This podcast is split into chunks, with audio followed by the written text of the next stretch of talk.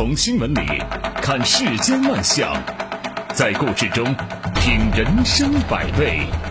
正涵读报，欢迎您收听正涵读报。在我们节目播出的过程当中，欢迎您通过微信与我们保持互动，就我们的节目内容发表您的观点。微信公众号您可以搜索 zhdb 八零零加关注，也欢迎您使用蜻蜓 FM 和喜马拉雅 APP 搜索正涵读报，关注我们的节目。好，来说今天的头条。现实版的樊胜美，二十四岁杭漂女孩被江水卷走。父母向公司索赔四十一万为弟弟买房。日前，杭州电视台的调解类栏目《杭州和事佬》播出了一期节目，将多个相关话题推上了热搜榜的最前列。事情呢，大概是二十四岁的女生洛洛在杭州某互联网公司担任美工，收入呢有一万多，但是他长期被父母要钱扶持家庭，以致产生抑郁，甚至有过自杀未遂的经历。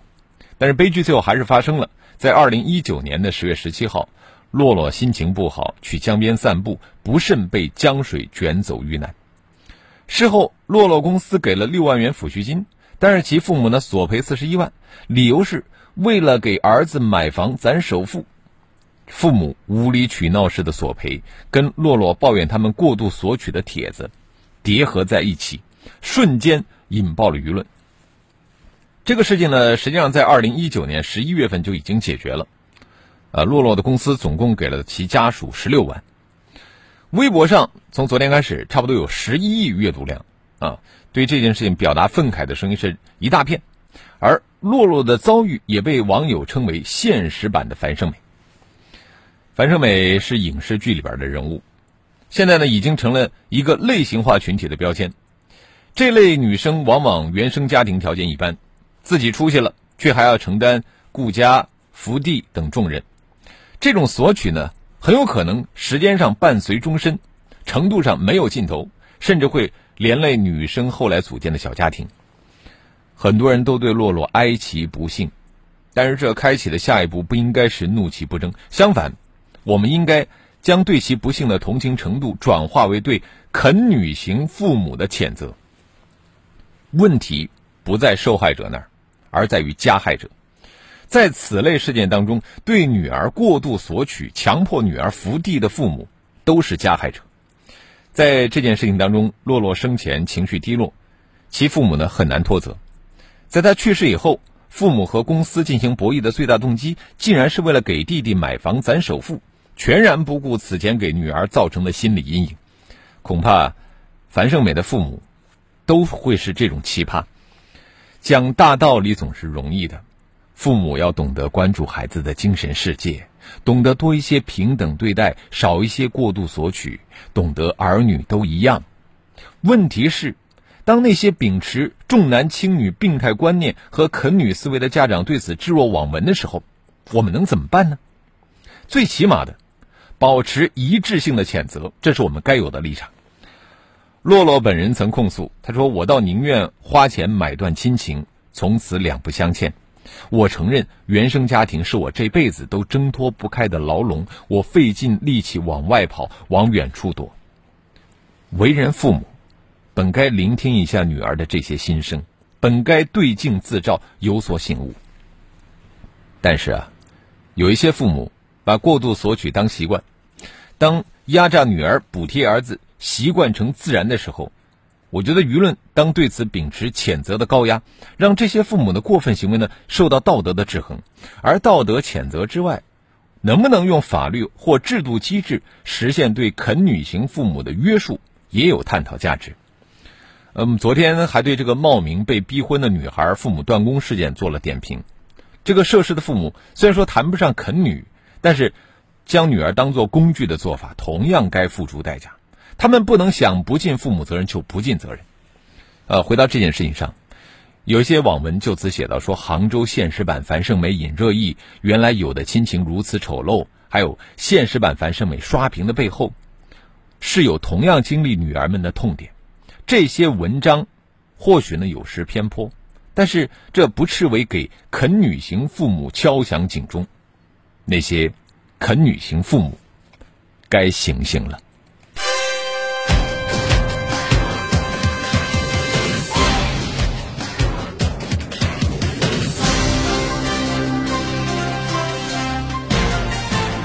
这里是正韩独报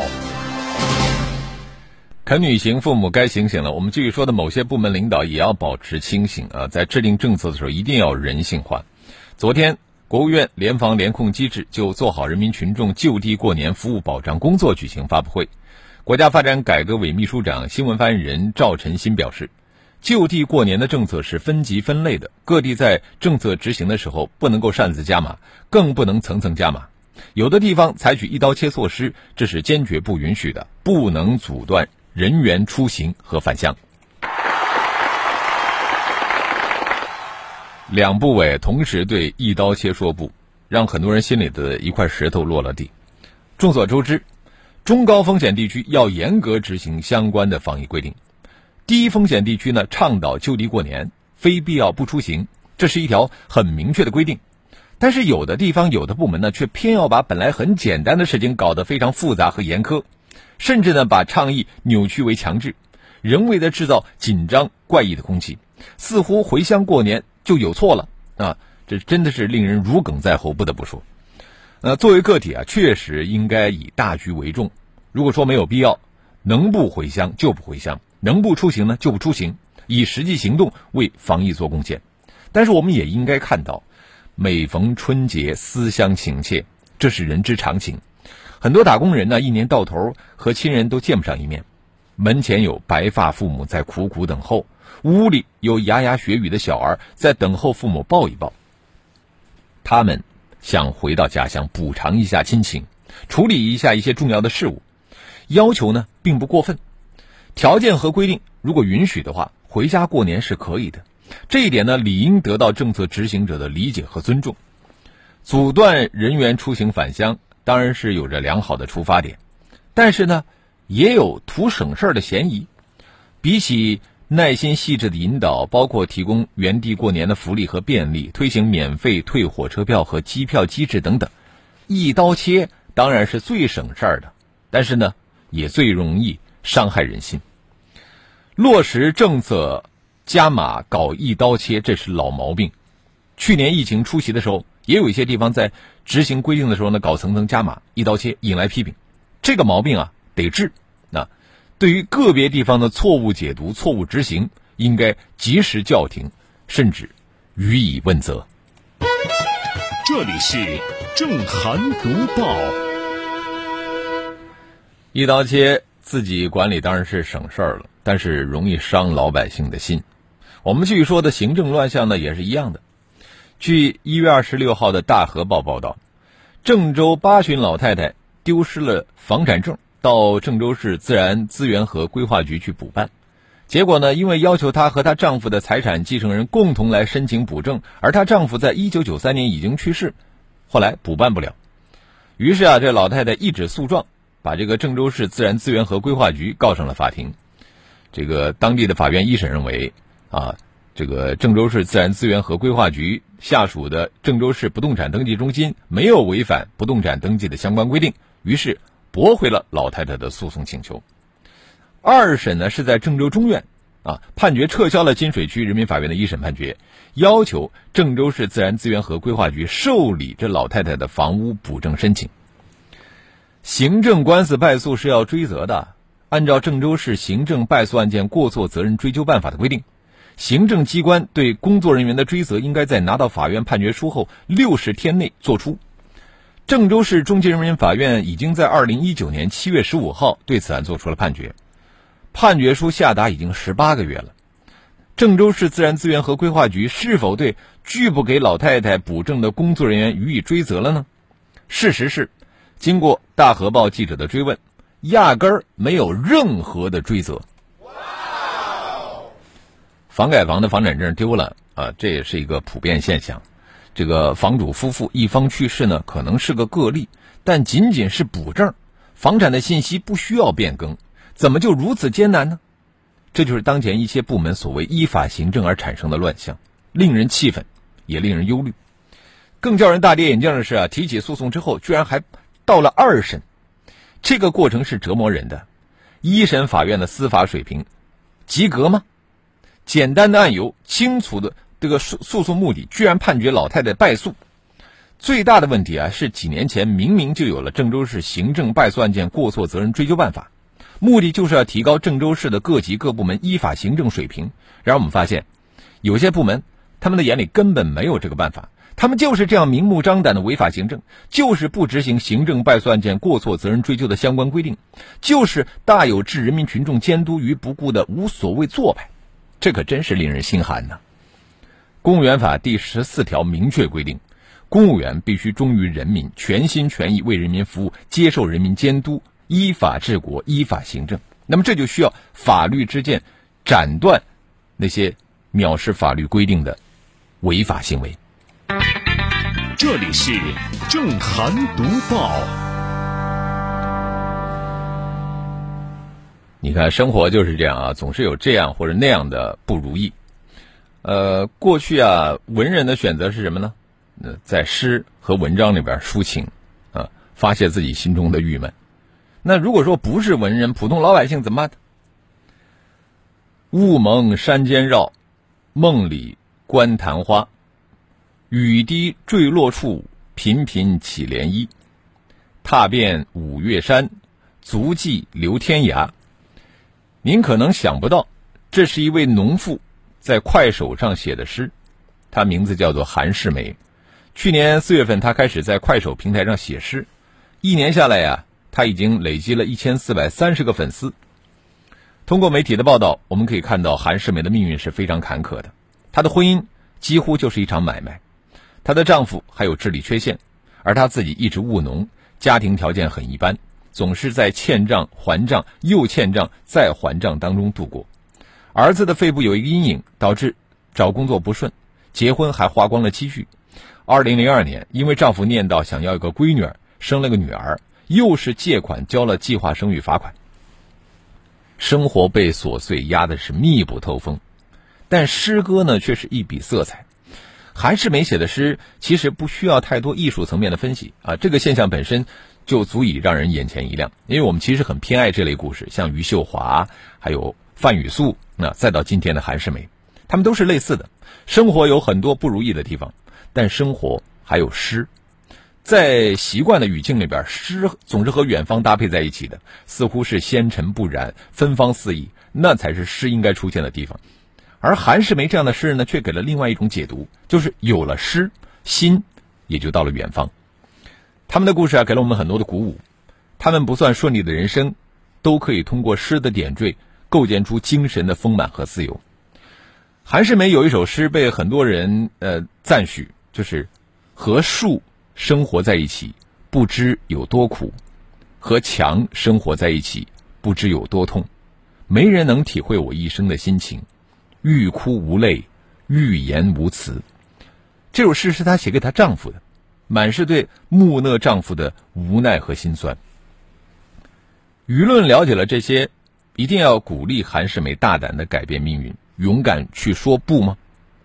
我觉得也不必。外人站在上帝视角给的建议未必有参考价值，这些还是交给当事人自己去决定吧。韩世梅自己有一个很清醒的说法，他说：“写再多的诗也解决不了生活中的根本问题。”那无论是韩世梅这样的诗人，还是关心诗歌的公众，在现代社会肯定都会关心一个问题：诗有什么用呢？我觉得韩世梅的想法可能是对的，诗大概没有什么用，但是诗已经提供了答案。没有什么可以轻易把人打动，除了正义的号角；没有什么可以轻易把人打动，除了内心的爱；没有什么可以轻易把人打动，除了前进的脚步。正涵读报，新闻背后总有动人之处。请在微信公众号搜索 “zhdb 八零零”。关注正涵读报。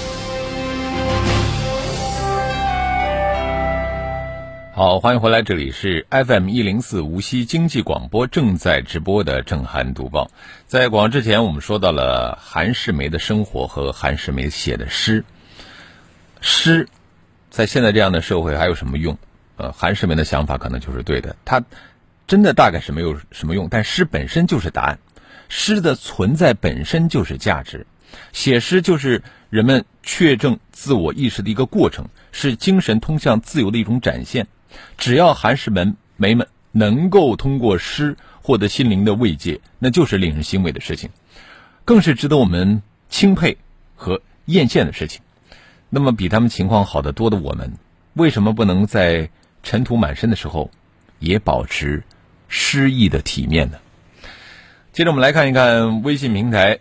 呃，看斯曼说了，啃女型的父母其实并不多，现在啃父母的子女遍地都是。很同意你的观点啊！当然呢，这个啃父母的子女，他这个出现呢有两方面，一个是子女的确是呃要啃，还有呢就是做父母的也愿意让孩子啃，只要两厢情愿，咱们也没有什么话说。呃，再来看到这个兵哥说了，这样的父母想钱大概是想疯了，拿自己的女儿的死去讹钱啊，不能够助长这种歪风邪气。诗远方说，东野圭吾说，谁都想生在好人家，可是我们无法选择父母，发给你什么样的牌，你就只能尽量打好它。或许无法选择自己的原生家庭，但是未来怎么样去生活，其实我们是可以把握的。说的很好，山姆刘说了，父子君臣。忠仁、忠孝仁义，呃，是刻在我们中国人骨血里的伦理纲常。被假以亲情之名道德绑架的女孩，既要接受没有父母爱的痛苦，还要对抗不忠不孝的自我否定，一声叹息。一落花错，他说昨天看了这个新闻，非常生气。一家子的吸血鬼，调解员助纣为虐，啊，后来又去看了洛洛的微博，越看越难过。愿来世的洛洛能够拥有一个幸福的家。田小轩，他说：“一九年的事儿，为什么今年才被爆出来？”是啊，这个问题我也没办法回答啊。可心说：“对比下来，我真的是在幸福中长大的孩子，从小被父母呵护长大，现在工作了，妈妈和弟弟说不许花姐姐的钱。”曼珠沙华说：“我现在真的不知道是非对错究竟是怎么样的了，嗯，真的没办法去评判，很无奈。希望每个女孩都有人疼，有人爱。”三弟说：“这是我今年看到的最毁三观的事儿。”苏源他说：“说不允许一刀切没用啊，每次说了，然后下面有的就不执行。”这个心绪随风说：“呃，公司在加码，就算愿意承担回家的核酸检测费用等等麻烦，但是公司也可能不批假。我们公司外地的同事都不打算回了，领导自己都不回了，我也只能不回了。”好，我们也欢迎更多的朋友可以就我们的节目内容来发表您的观点。微信公众号您可以搜索 zhdb 八零零加关注。又到期末了，这个班主任最近都在忙着给学生们撰写评语啊。上周五啊，宁波市鄞州区秋爱实验小学六零三班的于成孝老师对期末评语呢进行了一次改革。怎么改的呢？他把这个评价权利交给了孩子们，由他们。来撰写期末评语，这真的是一次令人耳目一新的尝试。实际上呢，班主任呢有一项重要职责，就是在临近期末要给全班同学做一个总结性的评价。但是由于种种主客观原因，不是每一个班主任都能够写出客观公正有质量的评语。更有甚者啊，某些责任心不强的班主任会用公式化的千篇一律的那个套话，应景敷衍的话。去评价学生，反正网上都有模板，是吧？那所以说呢，改革期末评语的方式真的很有必要。像于老师这样，把这个期末评语权交给学生去撰写，我觉得就是一次有益的尝试。这绝对不是偷懒啊！毕竟从于老师对学生评语，然后再做评价来看，他的工作量一点都没有减少。于老师深知啊，朝夕相处五年半，同学之间呢已经有相当深入全面的了解。由同窗写评语，能够保证评价的客观公正，这是其一。其二呢，青春期的孩子更注重同伴的看法。我们来看，其中有一个同学叫汪美轩，他写给另外一个同学张馨予的评语，他说：“嘿，张馨予，偷偷的告诉你，你其实长得很好看，正如你笔下的画一样，那么的俏皮可爱，又不失优雅大方。看到你的人，大概都会让人想到林黛玉吧。”瘦瘦的，看起来弱不禁风啊！后面还有，啊，看到这样的评语呢，我觉得张馨予应该是很开心的，啊，原来我在同学心目中是这样可爱的一个人。呃，第三呢，就是释放期末大考的精神压力。谁评谁是由抽签来决定的，这让学生随机的确定自己撰写评语的对象，并且邀请部分同学上台朗读。这个一定很好玩，是吧？朗读者落落大方啊，旁观者呢掌声雷动，全班同学笑的是东倒西歪，这个气氛非常热烈啊，也达成了给学生减负的目的。最后，我觉得也是最重要的一点。孩子们在履行期末评价权利的过程中，他们会有意识到有权不可乱用的道理，那不是吗？因为这个评价它其实非常考验学生的记忆力、眼力，更考验他是不是出于公心，去公平公正的给同学做出评价。我认为这是一次难得的人生历练，也可以说是一堂生动的育人课。他把期末评语交给学生自己来写。我觉得非常好。这里是正涵读报。最后，我们来说一说这个盲盒的事儿啊。规范盲盒市场现在已经成了当务之急。一月二十六号呢，中消协针对盲盒市场发布消费提示称，商家过度营销、涉嫌虚假宣传、产品质量难以保障和消费纠纷难以解决等问题愈发凸显。盲盒市场近年来热度持续走高，各行业的商家都发现了盲盒市场有利可图，希望分一杯羹。而除了最初的玩具之外，餐饮、美妆、文具、图书等诸多消费领域都掀起了盲盒风。身处其中的消费者要认清风险，理性消费，勿盲目跟风。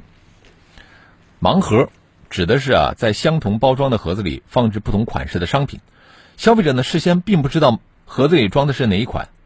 只是因为有一定的概率能够拆到自己心中的心仪的商品，所以才会购买。盲盒的异军突起是当前市场发展的一个缩影。